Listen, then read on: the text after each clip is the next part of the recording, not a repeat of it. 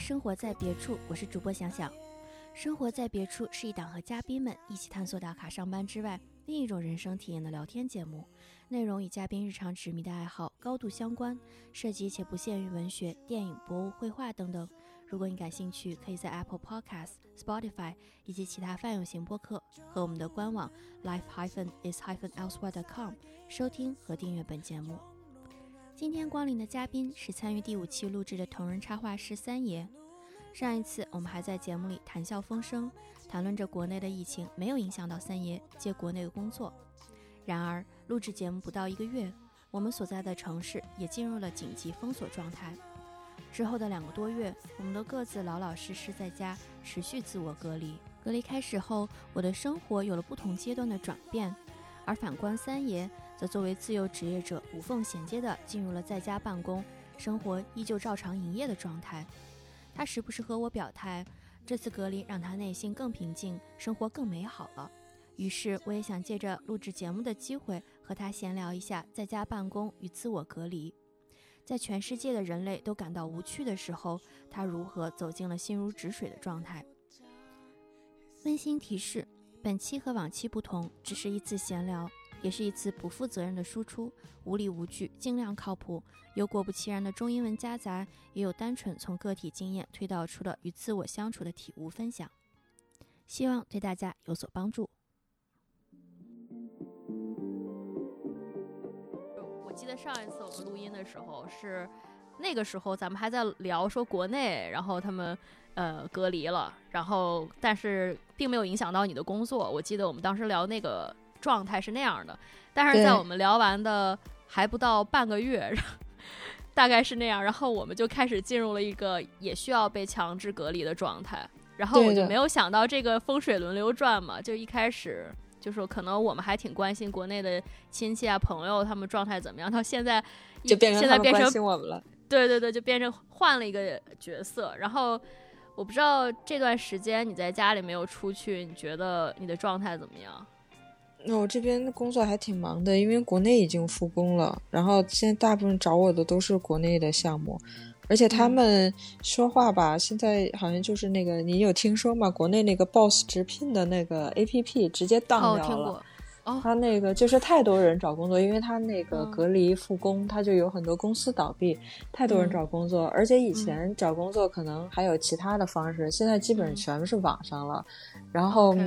当有一个公司以前吧。去年的时候，我在 Boss 直聘上 APP 上找工作，人家都说哦，我们必须在就是同城的，我们暂时不接受外包。今年我去找，基本上给我回复都是说不接受远程工工作模式的这种公司，以后没有竞争力。说我们接受任何地方的，就都是这样的回复了。所以机会一下子反倒我感觉是多了的。其实就这种以前是那种叫 remote，呃，对，office 就是 remotely working。但是现在就是，如果你是在在地，有可能我们就叫 working from home，就是在家工作。然后，但如果是呃异地，就变成远程，远程工作。嗯，确实这些词，我现在正好是，呃，越到现在临近，就是呃纽约和多伦多都要复，就是等于复工，所以 re reopen 吧。就在这个节骨眼儿，就好多这种科技公司，他们也说自己要呃采取员工终身都可以呃 remotely working。就是好像他没有有好几家了哈，对，好像就那些比较大牌的那些，对，那个是第一个宣布的。然后，然后大家就会纷纷开始议论，说自己会不会因为这个，然后就减薪啊？因为在家工作，然后自己的比如说身份问题什么什么，巴拉巴拉这样子。但是我我觉得这期我们更关心的还是就是在家办公这个状态，就是包括这两个半月，我们都。不叫足不出户吧，但是我们大多数时间实际上是在一个，呃，平时比较熟悉的环境里头，然后一直栖息着，然后并且，呃，任何事情可能就是大部分我们生活中的事情都变成在一个这个蜗居的状态里头去完成。我不知道，虽然你生活很忙，你的工作很忙碌，不知道你的生活的状态怎么样，就是你平时除了工作还干些什么，其他的可以调剂一下。我觉得这边好像加拿大多伦多这边没有管得很很严重。我们除了没有去比较大的商场或者公园，就在附近出门，我还是保证就是跟去年自由职业状态一样，早中晚吃完饭都出去去跑一圈儿，然后回来就嗯工作或者创作的，然后。好像本来就没有什么特别多的这个这个这个娱乐的项目，好像，嗯，但是最近好像其实就是像什么夏天来了的旅什么旅游啊、野餐啊这些都没有了，稍微有点遗憾。别的好像几乎跟去年没有，我感觉真的是没有差太多，区别就是感觉所有人好像都这样了。对，就好像被拉回到一个起跑线上，就是我也说不清楚，就好像我们，嗯，以前是有选择的，现在反而没选择了。就以前可能身边人丰富多彩，然后但是至至少有些人就天天都去各种试不同的餐厅啊什么的，试网红店啊，或者去不同的旅游。现在特别安静，大家都是在家里做饭，对，然后发发帖，发自己如何创意什么，就是美食之类的。我就觉得。好像自从隔离之后，我其实我的朋友圈更活跃了。我不知道你有没有发现这件事情。呃，我觉得其实我觉得有点相反吧。反正我个人来说，我觉得我发的比以前少了。啊，对，然后你就是一个相反的例子。我想说，嗯，对，因为其实这个这个事情出来之后，我才发现我以前发发。破破朋友圈的行为有可能是受别人影响，我可能期待什么什么圈的人看到我在干什么，但因为因为大家都在家里边了，然后好像突然我不知道你你肯定也有觉得吧，就是那个状态发生变化，你突然受身边人影响很少了，这时候好像突然就不太关心别人怎么想了，于是发现我没什么好想说的，就这种感觉。OK，嗯，对，我觉得我跟你不一样的点可能是。我依旧还是跟，呃，就是没有隔离的时候发的是一样频繁，就是一天两三个这样。但是还，呃，好像更加关于，呃，就是内容的方向不一样了。但是我觉得这是因为被隔离起来以后，我可能不出去玩，我更加就是有时大部大段的时间干自己真正想干的，而不是说，呃，迫于压力去跟别人社交。这可能是因为这个，以前可能发的会是跟别人一起社交的一些事情或者聊天的一些内容，但是现在变成啊，就是比如说看了什么书，然后觉得真的是太赞了，然后就想记录一下，记录一下想法。嗯，这个点应该就是我们一样，就感觉受别人影响少了。嗯，对，然后也不不太在意，确实不太在意一些其他的眼光了。然后，但是我还是觉得我的状态会有一些改变，呃。我觉得还是会有一些怎么说呢？有些忧郁的层面，就是不是说只有光是只有好的地地方，还有一些不是很积极的地方。比如说，嗯，我会觉得不能去电影院了，就是觉得还是让自己比较心情沮丧。然后还有 这个有意思，对对对，这个问题。对我一直我我从去电影院里看我都可以，知道吗？我最我从最喜欢看电影的那个阶段，一我都觉得没电影电影没有必要去电影院看，我就一直保持着。我身边已经有无数就是跟电影或者做那个做片子有关的人，就是非常非常气愤我这个 行为。你说人家的一部电影做出来，每一个细节都是为了在在那个。那个环境里边去让你感受的，你不能这么浪费。然后，但是真的对我来说，就是只要出去跟这么多人在一起，真的，我觉得看尤其是好电影是一个很私人情绪，你要你要需要被带动。我真不想看到前面有头。啊，我 明白你意思。对，我我觉得我跟你不一样的，大家都不能去电影院了这件事。哦，对。然后我我跟你不一样的点是，我是不喜欢跟人一起去看。就是我是你喜欢一个人哈，一个人看，但但是那个，这当然越少人越好。我其实跟你一个意思，只不过是我还是需要他那个电影院的那个场域在，要不然我我会觉得我会呃缺少吸收一些感知吧，就是一些他想给我的感知，可能这是电影院对理解理解。然后还有一个就是，我觉得今年夏天一定没有彩虹游行了，就是当然虽然还没有任何消息放出来，哦是吗？对，加拿大已经取消了，这应该是呃五月五月底六月初吧，应该是已经取消了。嗯，CNE 也取消了。那什么取消了？CNE，咱俩再也不会去的地方。是游乐园，就是不过这样也是有有点意思，就是一些表面上可以让我们呃愉悦的一些东西取消了之后，其实际上我觉得，呃，那个天平就慢慢的移移动到了那个精神上面。就是更加深层的东西，就等于是人人比较深沉的一些不舒服的，比如受人影响啊，或者被人被人各方面那个，嗯，反正各被人影响的这种属于比较负面的。然后积极一点的，就是就是特别开心的，然后这种游乐的也也没有了，就等于人没有特别大的 情绪变动了，大家都是在家里很很比较比较平稳的一个状态了。但是我也看见有一些网上的一些嗯人会说，如果他们他们家没有一只猫的话，他不知道这两个月足不出户他该怎么度过，就是也有这样的说法。嗯，这个说能能想象，不是猫的问题。如果有些人是一个人，有些成成年人啊，他一个人的话，我觉得还真的挺难受的。尤其像中国这种隔离方式，我觉得北美其实好很多。你你是能出门的，中国那种完全放在家里或者给你关在酒店里那种隔离，真的是有点有点要要去看心理医生了。我觉得那隔离完之后，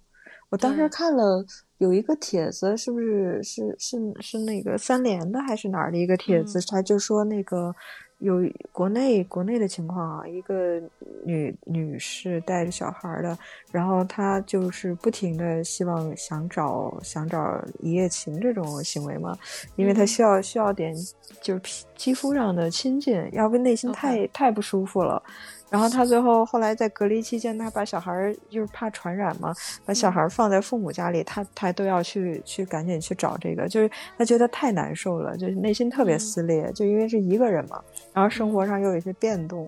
然后我觉得看完那帖子，我觉得才想到，其实真的，因为我之前一直都想，我想除了不要再死人了，但是真的永远保持这个状态好开心啊，就没有去考虑过有很多不同境况的人。我跟你一样，我当时也是，我记得我们俩还很嗨，说，哎呀，这个太开心了，就 是可以不用跟真人接触，然后可以完全把自己呃放在那个。气那个泡泡里头，然后以前你都会说我要一个一份平静，我得需要比如说好几个小时先让自己平静下来，然后进入一个状态。对，但是实际上有不非常多种不同的人，他们有在隔离中遇到了各种各样的状况，或者他们的 scenarios 就是他们那个情景跟咱们不一样。那我觉得还是可能他们是需要很多的呃，就是精神上的一些抚慰，或者像你说的肌肤上的。对，他那个人其实确实肯定是每个人都不一样了。有些人不是说有有一些什么某些比较开朗的星座的人，他可能需要社交的人数是每日都要几十个。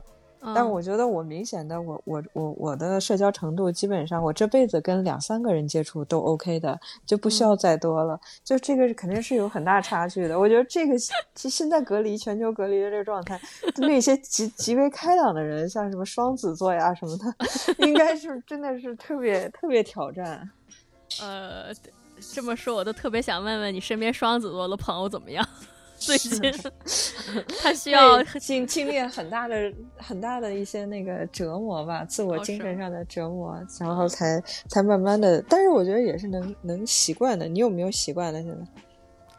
呃，我大概是经历了就是三种阶段吧。我觉得一开始是有一点点被新闻给覆盖了，就是因为新闻媒体都是一些负面报道嘛，尤其是美国的情况比加拿大严重太多了，所以实际上你如果住在美国。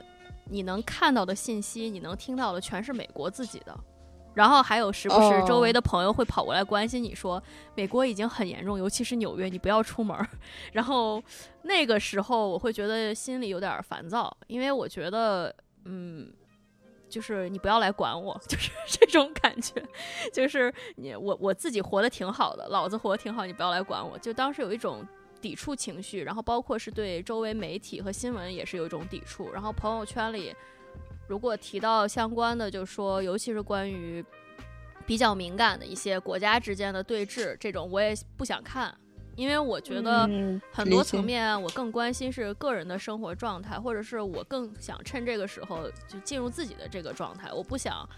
被更多的、更大的就是这种群体的情绪所感染，就是是这种。想法，所以当时第一个阶段也就持续了一两周，属于那种不想去听、不想去看的那种状态，然后也不想解释，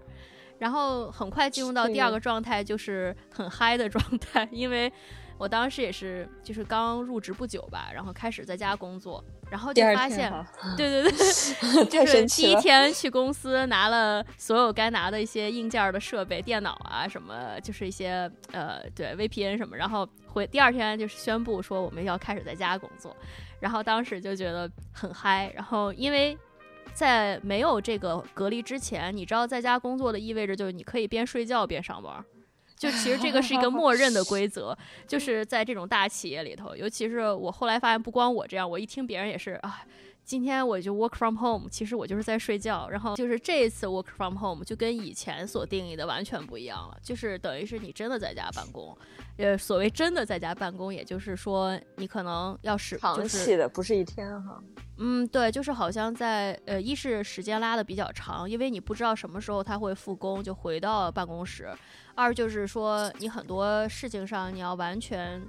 呃，就是把你自己放到那个事情里头的那个状态，要在家里形成那个，嗯，那那种环境。因为像在公司里的时候，其实你被那个环境影响，你还有那个气场，你就莫名其妙你就进入到那个状态了。但是在家里头的时候，还是要提醒自己说，这是一个在公司上班一样的状态。所以进入那个状态的时候，就是一开始有点困难吧，但是同时又觉得自己有很多，就是呃，等于是一些其他的时间可以干点别的，比如说我可以。呃，反正这个播客也没有我的 公司同事听到，就比如说啊我可以这边放着一个电影，然后我那边你知道我我干着事儿，就是这你肯定不能在公司做，或者是我这边放着一个什么音乐，我在那边是呃也完全不影响我办公，但是我就想同时进行好几件事儿的可能性就有了，然后那个时候就很、就很嗨，然后对，这是我第二个阶段，然后然后到了呃第三个阶段，其实就相当于。我觉得这个有点疲惫了，因为就是在呃大概三周前吧，我就觉得好像，嗯，因为我有的时候我觉得分不清上下班这件事是一个很通常会发生的事儿，就是因为你都在家里嘛。但是我哦，会觉对对对，得，比如说我下了班，然后就六点半了，然后六点半之后，然后你就在家又做饭嘛，就是这个做饭这件这个仪式，就相当于分隔了你跟上班那个状态。但是再嗯往后的时间，你就是，嗯、比如说你也干不了什么，就就比如说，呃，再坐在电脑前看件事儿，可是这个电脑的屏幕就是你上班的屏幕。然后我觉得 somehow 这有点给我一种心理上的暗示，就是我其实还是在做一件很严肃的事情。然后，哦，嗯，就这个感觉让我有一点，就是因没有分为我可能割开，嗯，对，我觉得我可能因为我我没有自己的房子嘛，如果我有自己的房子，我可以比如说楼上楼下，我可以换个环境，但是我唯一能换环境就是我出门走走，然后再回来。然后说到这儿，我就觉得更不可思议，就是像国内那个隔离环境，他们是就是，把你完全不让出 去，都不让出门，我觉得这个是什么？然后还好他们那时候有些人不上班，我觉得是这样。然后我觉得，嗯、在你下了班之后，其实是心里需要有一个复苏的过程，就是 recovery。然后这个复复复就是 这种恢复的过程，这种修复的过程，实际上在这段时间对于我还是挺重要的。那我怎么去在这个阶段去让它恢复？那我可能就是用一些，比如说。呃，看一些书，看一些电影，电影，然后还有就是看看我喜欢的一些 YouTuber 这些网红，他们在最近都在干什么？因为我们大家都你知道都被隔离了，都 lock down 了，那我就看 他们的 lock down 生活什么样子。结果后来我发现他们的生活也很凄惨，就是有一个网红，我当时特别喜欢看，叫 Best Dressed，然后我就看他，就基本上就他就是觉说自己很抑郁，就是自己的心情很不好，然后。哦为什么？嗯，他可能是从他是加州的一个网红，但是他最近刚一月份飞到纽约，就是他等于 relocate 到纽约工作了。然后他哦刚一来就被 lock down 了，对，然后等于他很多工作都做不了，再加上他对嗯他没有朋友在纽约，就是其实你 literally 你想想，其实你相当于是一个 newbie，然后刚到一个城市，然后你可能最想干赶上这的事儿。对是先社交，对对，先认识朋友，但是他等于没有。然后他他的他就有一个好像最近一个 vlog，他就是说自己 lon lonely and horny，其实就是你刚才说的，哎就是他又觉得自己很 horny，就是很想要有身体的接触，他又内心又很 lonely。然后我当时看那一篇就就是觉得非常的感动吧。他后来就在网上发现有一个非常嗯很漂亮的玻璃球，他就把他就网购了一堆玻璃球，然后挂在自己的那个窗帘那块儿。然后那个玻璃球的那个光线，就那光线从那个透过玻璃球，然后就是折射出这种各种彩虹的光嘛，打在他的书桌上。然后，然后他就说自己已经很久没有视频，就是在录自己的视频了，就没有，就等于相当于就是罢工了，他相当于半个罢工，他就没有在工作嘛。然后他这个他就看着这些光线，觉得特别特别美，但是同时他觉得自己也特别的孤独，就是就觉得他这些美妙的东西，它虽然存在，但是自己不可以接触，就是这种感觉，你知道吗？然后我当时就觉得很理解，然后那个时候我才知道，原来我其实现在过得还是非常幸福的，因为我不是那么 lonely，然后他有人是这样的状态，然后被他这么一。呃，一引起这种情绪吧，然后我突然就就像刚才说，进入到第三个阶段，就是我在想，在这样的环境下，然后我们现在呃，可以说在整个一个世界范围内，然后人面对了这么一个巨变，就是生活习惯的改变，然后包括卫生习惯，包括 social 的习惯，比如说我们现在都是视频会议什么的，然后包括我们工作的习惯，相当于是非常。迅速的就在几个月中间，就改变了你一个可能你十几年来甚至几十年来你保有的一种一个方式，一个方式。对，我觉得在这个时候，就是你会看到很多人他们的他们的精神状态是非常不佳的。我在想，就是在反思这件事情，就是人们是不是也应该在此去思考一下，就是我们该如何去安放这种。自己的精神，就是以前可能你只是偶尔你需要这个百分之二十的精神生活，你百分之八十还是需要一个物质世界，就是一个这样状态。但现在其实这个物质世界这一部分，我们所能触及的这个范围，虽然它的它能给的就是我们物质已经很丰富了，但是慢慢你所触及到的，然后你能所拥有的，你意识到它越来越少了，这个范围越来越缩小了，然后这个时候。我们该怎么自我满足呢？我们的精神该怎么寄托？这是我到第三阶段，就是会偶尔思考的东西吧。我不知道，就是调整哈。对，我不知道你怎么想的。嗯，其实我觉得这个就是那种你说的这种隔离的状态，现在我们是被迫隔离了，然后所有不适应的人，其实。嗯，从一个就是不是不是不是很站在他角度啊，不是很那个什么，其实就是他之之前很少做这种自我隔离的这种心理的这个状状状态的练习吧。我觉得这种人是，当然也也不排除像你刚才说的那个网红，他新搬到一个城市，他有不适应啊或者什么的，然后有有确实是有很多，或者一个人正好被隔离的时候，他一个人在外国留学，而且还是一个大家都住在一起，他只有一间房，就甚至他去厨房。可能都不方便，这确实是不排除这个。但是我其实觉得，就是在这个现在这个状况越不适应的人，其实应该知道，其实他可能越缺少某某一个行为练习吧。嗯，我觉得我是从从很小的时候我就觉得，对，还有一个点就是你说这个在这几天不适应，其实我我觉得我正好相反，我是在之前的多少年都很不适应，现在这这样隔离我是很开心的，然后。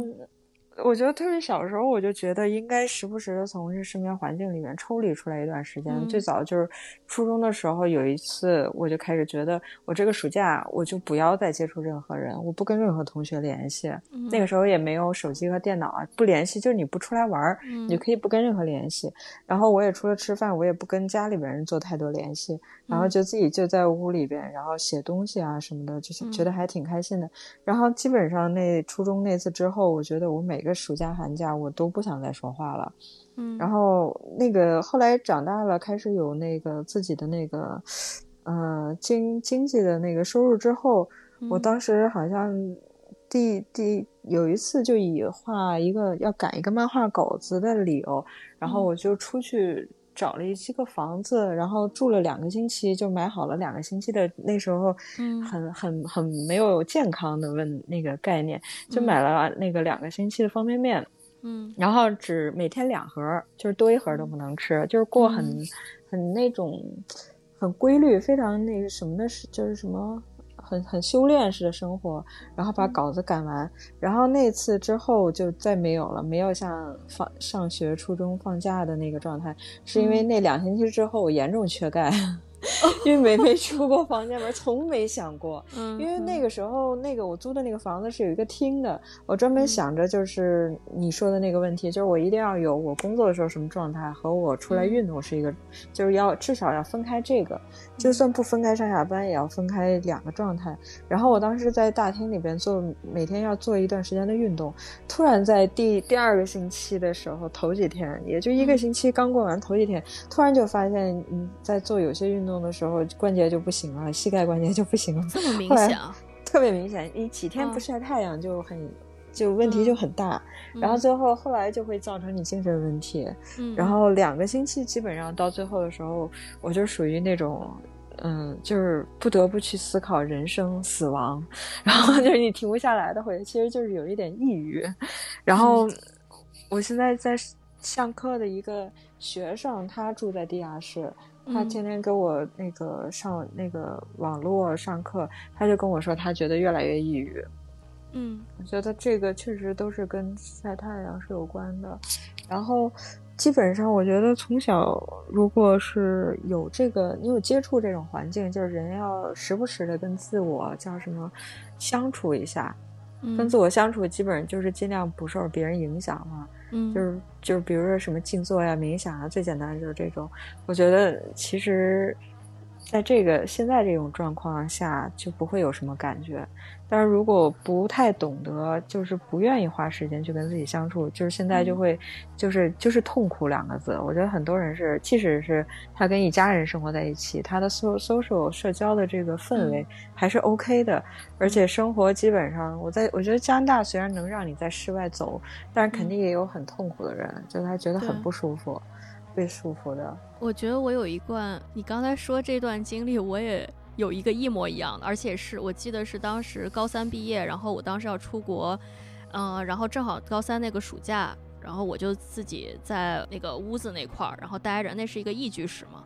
然后我就跟我父母说，你不要来管我，我就要在那里头大概住个一个月，然后自己试试能不能像一个成年人一样独立生活啊，什么做饭买菜之类之类，就是好像很把自己当回事儿那样。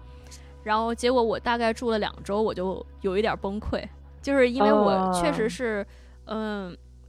好像当时没有跟任何人去做任何就是互动，就是那个时候，然后我就是自己一个人，然后每天看看书，然后就是像你说的就写写文字，然后呃，然后那天我记得我情绪爆发的一点是看电视里正正在播金敏的一个。动画片，那个就是那个 最 cut 的那个动画片，就是讲一个男粉丝，然后一直追一个女歌手、女偶像歌手，叫什么来着？为麻啊，对，为麻的不污。当时为麻的不污，我还记得是北京台在放那个，然后我当时看的时候，天北京台放这个是，然后当时他就在讲说，这个为麻她是呃，她是一个多么孤独的女孩，然后她虽然就是在就是是一个城市的 idol，是个偶像，但是同样她。呃，就是他在回到自己房间的时候，他就会觉得这个城市里的一切其实都不是跟他有任何连接的。然后就在就是娓娓道来这个魏麻的故事。我当时还看见后来他在讲魏麻不是出现了幻觉嘛，就是他总觉得他那个女经纪人跟他是一个人，就是有一个这样的一个互文。然后我当时你记得很清楚哈。因为我看到那儿的时候，我被自己吓到，就是我被那个电视的内容吓到。因为我会觉得，如果我一个人住在一个屋子里，然后，嗯，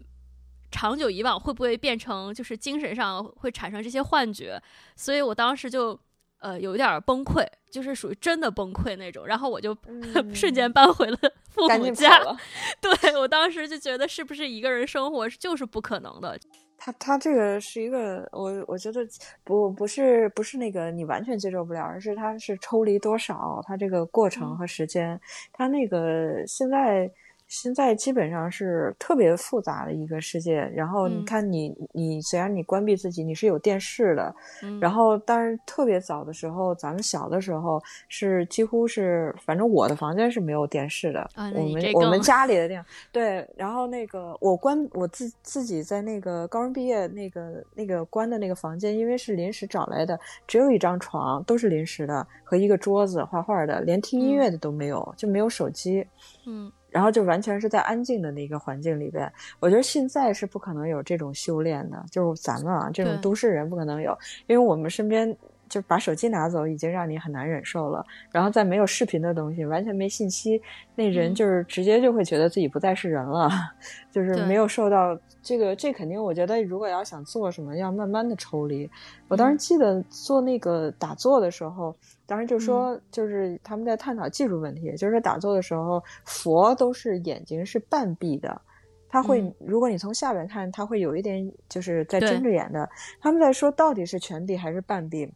然后有有过解释，就是说过去的人半闭是因为外边的环境很自然，然后没有电子电子产品，没有那么多喧嚣，半闭就够了。说现在你全闭上，你心未闭，还还还还真的能闭上，就是。就是特别操乱。其实现在我们这个社会，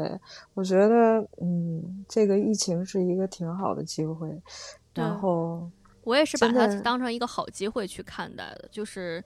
好像是一个嗯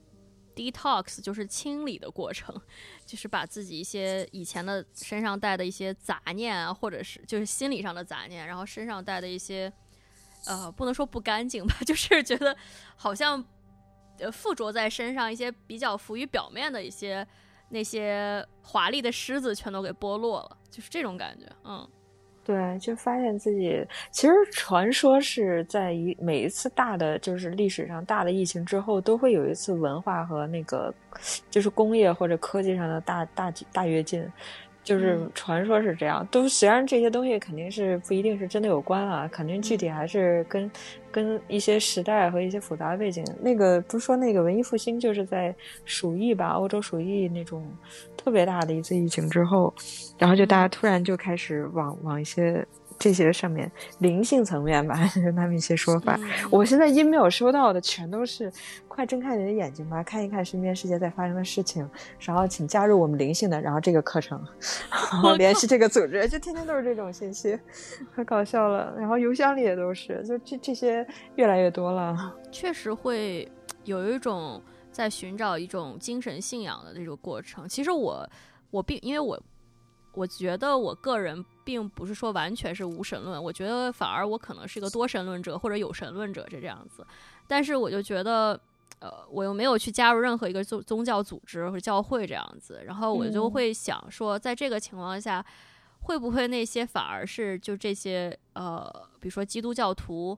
他们因为他们每天有祷告，然后他们有一份很坚定的信仰，会不会他们在这个时候反而比？嗯，没有信仰的人要淡定非常多呢。我就是好奇，虽然我也没有去问过他们吧，就是，但是我会觉得，人如果是在很不安的时候有一个信仰，哪怕你只是临时抱佛脚、临时抓这个稻草，你可能都会比直接沉下去要好一些，就是会稍微有一个浮板吧，就感觉。嗯，大部分宗教吧，它是一个适应人平时状态的，它去规范你平时的。然后这种全球经历的这种巨大的这种变化，我觉得宗教，我理解，我感觉是不好用的。因为这个宗教这种东西，它是总是需要一个，尤其西方嘛，基督教这种，它需要一个一个逻辑的。任何一个任何一个新的科技，一个新的事件吧，文化事件出现，它这个宗教都要从头到尾的去去，对它要给予一个解释。就是这种突然出来的东西解释，尤其是全球性的很难解释。你要解释这种时候，他们神又一次不要我们了。不是他这时候就末世主义者，他就会出现了。这个时候真的。这个时候，他们讨论就说啊，世界完蛋的人就会出现很多这样。他他是如果是这样的话，他其实就没有帮助作用了。那就是如果要从宗教上讨论，其实这个点就有点有点。但他们不是宗教主义者。哎，不过我说到这块，我突然就想起这件事儿，就是说，呃，你刚才说那个日常的行为，呃，还有这种像现在这种 eventful 的，就是这种特殊事件。就他们不是说黑天鹅什么吗？然后，因为我最近就是上一期嘉宾推荐了一本书叫《直视骄阳》，就 Staring at the Sun，然后是一个心理学家写的。然后我当时看他就是在缓解这个只是这个死亡的这个焦虑呢，就是怎么缓解，就是面对死亡这种焦虑。其实他的方法就是很有意思，说你首先得唤醒你意识到，就是你对死亡有焦虑感。你不能先说，呃，你没有意识，但是你只是光焦虑，这不行，你得有个东西唤醒。他说怎么唤醒？他说，因为它分成，呃，就是唤醒是需要有事件的，就唤醒它得是有个 event 去 trigger 你这个你的这个 awareness，它是这么写的。然后就说，像我们日常，我忘了是他在里头用了哪一个哲学家的说辞，大概可能是海德格尔，就他就讲一些存在主义学说，他说。人的日常分成两种阶段，一个就是你的 everyday mode，就是你平时的每天都会重复的这么一个日常的状态；还有一个状态就是这种 eventful 的 mode，就是一个事件性的状态。只有事件性状态出现的时候，你才有机会去让你的这个呃死亡焦虑的呃，就是意识到死亡焦虑的这个想法产生。然后说，如果你好好的利用这个。呃，你的这个就他其实管这个阶段叫觉醒嘛，就说如果你要是这个时候觉醒了，那你就可以，呃，你就会更比就是更加明，呃，怎么说明净的去解决这个焦虑。但如果你没有觉醒的话，你可能一直在这个呃日常和焦虑中，你可能很混沌。这可能是我当时看这书还觉得，哎，这好像还真的是有这么个意思。然后就像这次黑天人事件，我就觉得也是其中一种。算是这这个是这个好像是文化里边中西方都有的，就是你不要错过就是挫折和磨难，因为这个是一个是一个就是你要从更更更高的维度来回复这个就是过去或者是要要走入新的一个状态了。对，如果你错过，它是可以错过的，错过了之后就你又回到你的，也许有些人就是希望，我就想赶紧错过，然后再回到我就特别平凡的那个那个那个。日常日常的那个 mode 里面去，这个是会如你所愿，就是他会你通过一些适应，最后会回到你之前的，但是你错过了这次磨难，就是错过了一次觉醒。我觉得这中中西方好像都有这个，对，都有都有。嗯，反正我觉得这个呃观点我还是我觉得还挺认同的。然后我觉得这也是个很好的机会吧，这次就是这种自我隔离在家这种状态。对这这件事情，咱们两个聊，我觉得是没有问题的。一个摩羯座，一个是月摩羯冥王这么重的人，咱们聊磨难，这是对我们最好的礼物。我觉得很多人对很多人就是一定会把这段倒过去的。我不想听这种话。哎，我我其实就我一直就以前还不太理解，为什么有人会不会去面对痛苦？因为我觉得面对痛苦才是。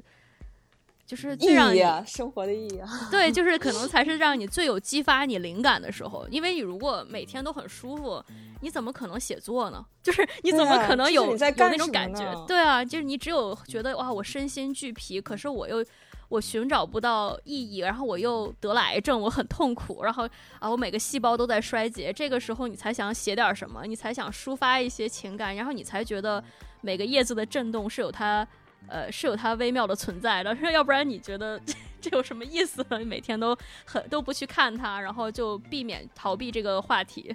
可能就咱俩是 咱俩可以聊这些事情。我我我对我也我我都觉得嗯很很好理解，就是这样子的。而且我从小就认为这事儿就是这样，而且大家一定都这样想的。后来发现真的完全不是的。唉，不过我觉得现在这个状态也要复工了嘛，就是。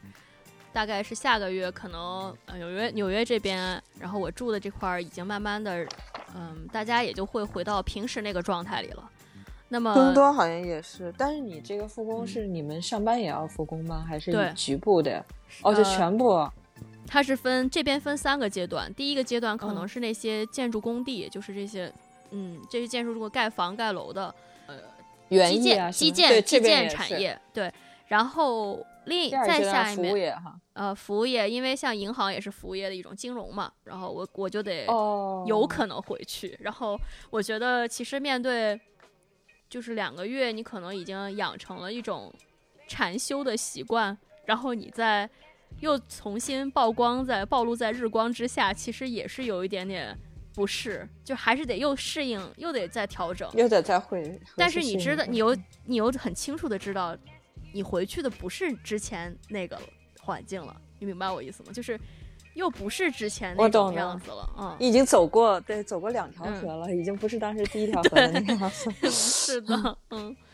哎，不过对于你而言，这其实。嗯，应该没有什么差异，因为你是自由职业者嘛，就相当于是，呃，你可以自己支配自己的时间，对吧？对对对，应该以后不会回去了，我觉得会一直做自由职业了。嗯。但是其实我觉得挺难的。你要让全世界的人，就如果真的这个疫情要持续的话，你让全世界的人，以前是八小时之外，我像你说的，做饭了之后，我们大概有一两个小时可能休息休息或者安排一下。这时候你面临的时间管理可能才有几个小时。但如果全天都在家，而且以后日日都在家，然后上班的时间一定，如果以后全部都是 remote 这种。工作 work from home 一定会面临就是工时会越来越少，肯定会有这个问题，就不需要这么多了。然后因为没有非常对，嗯，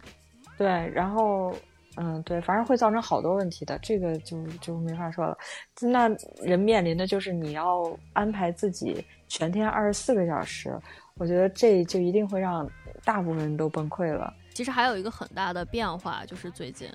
呃，我才刚刚意识到，就是。我没有这个 commute 通勤时间了，就是实际上，我发现以前我的就是思思想或者是思维在波动最激烈的时候，都是我在一个移动的静止状态。就比如说，我站在地铁里头，然后地铁那个车厢在移动，然后我就在那个我我很静止的在那个车厢里头，比如说我会脑子里想的事情就非常多。然后那个那个状态，实际上就像是我一天的高光时刻似的，或者是我开 车，对我我开车去一个地方，你知道吧？我开车去一个地方，然后，呃，可能在呃起点和终点，呃，这都是设定好的。但是我开车那个状态中，我又会脑子里想很多很多呃杂七杂八的事情，但是这些事情是让我非常愉悦的。然后现在就变成什么了呢？现在变可能就变成，嗯，我也顶多就是洗澡的时候想一想，但是实际上我从那个浴缸里出来，然后你知道就开始又开始日常的一切呢，就非常的短。然后那个时那个时刻那个高光状态，实际上是我现在比较怀念的。嗯，感觉你需要还是需要在自己的。屋子里辟一块角落去做一下冥想和静思，我觉得其实，在很多人以为在家就一个人待着就是跟自己相处了，其实不是的，就是你你你你跟人 social 也不是跟一个人就面对面坐着就可以就 social 了，你是要说话的，你是要沟通的，而且说话也有有效的沟通和无效沟通，就你要真的沟通起来，其实跟自己相处也是，我觉得冥想或者什么的都是这状态，就是你要真的去再跟自己相处，而不是就跟自己在家待着。那样你会，就待久了，你也不知道自己是不是喜欢自己，就会就会产生敌意和抵抗。就是人和人在一起就是这样。如果一个人一直跟你在一起，但他也不说话，也没有表情，这个一定会形成抵抗的。嗯，就抗抗拒力吧，互相就。虽然我刚刚跟你说我很怀念那个呃那种在地铁里的那种 通勤的日子啊什么的，但是我另一方面又觉得我现在还是挺舒服的，就是。因为不用再去像你说的去出去跟别人社交的时候，因为还有很多无效的沟通，或者是要见一些自己并不想见的人，然后或者是要参加一些饭局啊什么的，就是你会觉得又必须要去，可是你自己内心是不想去的，就是这些东西省去了，然后我觉得自己的生活现在比较纯净一些，就比较干净一些。但另一方面，我觉得复工可能这些又变成无法避免的事情，因为你要开始。每天又耗很多精力去梳妆打扮，然后你还要去跟同事面对面交流了。那个时候你又开始注意自己的表情管理，然后又要注意，比如说就是要该说什么啊什么的，就是一切又会暴露在日光之下。对，又更多层面，我觉得那个东西对我而言是个负担。然后我现在觉得很开心，所以我就觉得是这方面我会低落一下吧。如果复工的话，嗯。哎，插一句哦，这个这块那个特别同意。这也是我我觉得以后一定要自由职业，再也不会上班的原因之一。插插一句，就是就是生命不能承受之轻，我们普通人是如何被繁杂给击碎的？当时就是说那个那个小猪那个那个多人运动那事儿，你知道吗？网上。哦，非常搞笑。嗯，对他那个当时就说小猪很多就都把他标榜成一个鸡汤了，说一个艺人无论怎样这么辛苦，然后你看看人家的艺人，然后还有这么多时间来搞这种乱七八糟的事情，然后当时就有一个可搞笑的一个那个什么 YouTuber 就说那个分析一下，就是一个我们这种普通人为什么达不到小猪这种时间管理，说不是时间管理的问题，是你就是不行，因为我们就是普通人，就是被琐碎击碎的人。然后有太多的事情，你要是你要去面对和操操心，这个时候不是你管好管理好你的时间就可以的，而是你要花很多的时间从这些东西里拖出来，然后抽身出来，然后去做很多的，就是类似于那个运动也好，或者是心理的调整也好。然后等你抽出来的时候，你又身心疲惫了，这时候又该休息了，所以根本就不是时间管理的问题。我觉得说的特在理啊，所以就这些这这这些琐碎真的是很那个什么的。但是你为了去去除这些琐碎，然后就去去去求一份成功和或者是更多的资源，似乎又不太值得。嗯，那我现在越来越觉得不值得。我觉得，而且目前这段时间就觉得，呃，比较清静的原因，还是因为就是你可以跟你真正愿意沟通的人沟通，就是另一方面。就比如说，如果我想跟谁聊天，或者是我参加一个读书会。其实就是一个非常所谓 quality time 嘛，就是你这个时间运用的也很有价值，然后你跟人沟通又是有效的。我觉得反而这些呃这种活动让我觉得还挺开心的。就以前肯定他你是没有时间没有精力去干这事儿的，就是因为你太多像你说的琐碎，然后牵制着你，然后让你去先把那些优先化的完成。对对对，嗯。那我们你有的有些小问题，可以在结尾的时候问一问，就是比如说二零二零年，你希望还要重来一遍吗？重来一遍啊！其实我觉得应该不会重来了。都说了是黑天鹅嘛，黑天鹅不会不会是一窝一窝的出现的，所以 说的是对这个问题应该是说，就是你希望继续重过一遍二零二零吗？就是正常的二零二零版。哦，那肯定正常的不要。我觉得我很喜欢黑天鹅，就这个这个状态特别开心。对，就无论我个人的生命还是整个全球的，我觉得这个出现这个磨难呢是很重要的。嗯，对，需要需要多一些，还是挺好的一个变化。那你觉得这个经历过这一次疫情之后，你对未来的这个看法是什么样子？就是你觉得自己更偏向？悲观呢，还是你觉得会变好？嗯，有有乐观的地方，肯定有，也有很多悲观的地方。就是乐观的是觉得，终于就是以前惯性的东西要被打破了。然后就是我我就是像一些比较特殊的人或者特殊的一些状态，终于好像要也要也要被大众慢慢的来接受了。就是大家不再过一个那种。就是不断加速都不懂得刹车的一个状态了。但是悲观的就是，其实这个世界再发展，如果真的这个疫情会对这个世界有变化的话，像如果大部分公司，嗯，其实都不用多，全球主要对这些大城市吧，能有大就大能有百分之三十的公司都在家工作，应该就会有一个巨大的变化了，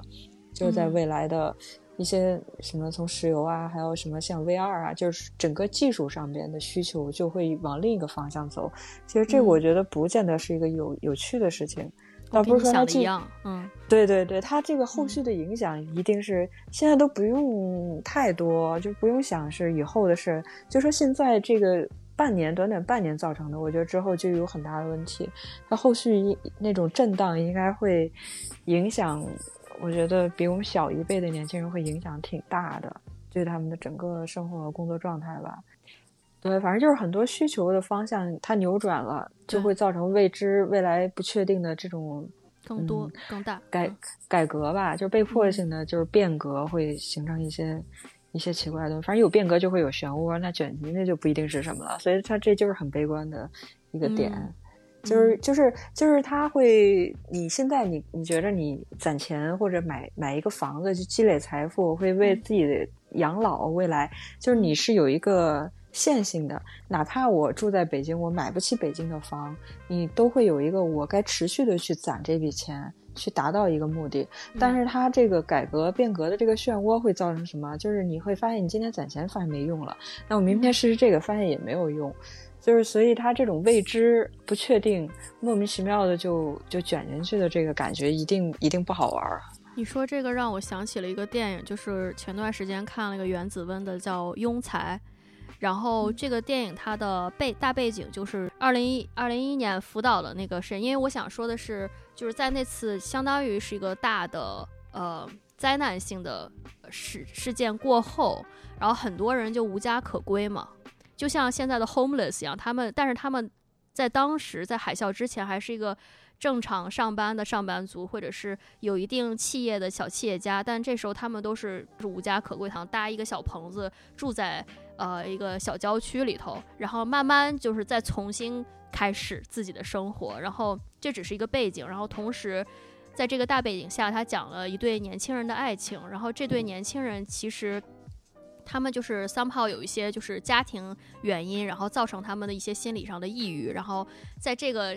他们的对话之下，他们就能看出，其实年轻人在这个灾难过后，他们其实对未来是打着一个非常大的，就是未来是是会好的这件事情打着一个非常大的问号。因为，也就是回到为什么这个电影叫《庸才》，是因为，嗯，当时这个。呃，其中一个年轻人就这个男主角，然后他在上学的时候，就是他在上课，然后老师还在是那一套，就是说你你是世界上唯一一朵花，你要相信自己是有力量的，就是要把你往那个更有希望的地方去带。但是其实对于这个在家庭和在大环境，等于是你的 nature 和 neutral，就是呃对外对内都是一个崩塌的情况下，其实就有灾难发生嘛，或者是发生过了，然后你后面那个应激状态其实是。非常剧烈的，然后你也不相信未来是很好的，我是唯一的话，然后这就导导致他就会说，我只想当个平庸的人，我只我想当个庸才，就是这样子。哦。所以当时看你刚才说那一点，说，呃，对于人在就是像以前线性的积累财富，然后到现在会有一个巨大的不确定的漩涡，如果是悲观的看法的话。那实际上，年轻人会失望的。那新一代，我们的后代就会非常的失望，就会不敢努力，对，无欲无求，或者是我不想上进的状态。嗯，对，因为我们七零年、八零年、九零九零年不行了，嗯，还是很明确的，似乎只有一条路可以走。嗯，行，那我觉得今天我们聊的也挺好的，然后希望下次你再光临我的节目。好的，好的，很高兴。好的，嗯，那要不然跟大家说下拜拜。好的，祝大家今年还是平平安安的度过。嗯，好，谢谢。感谢收听本期的生活在别处，喜欢的话请到 Apple Podcast 帮我们打五星吧。我们下期再见。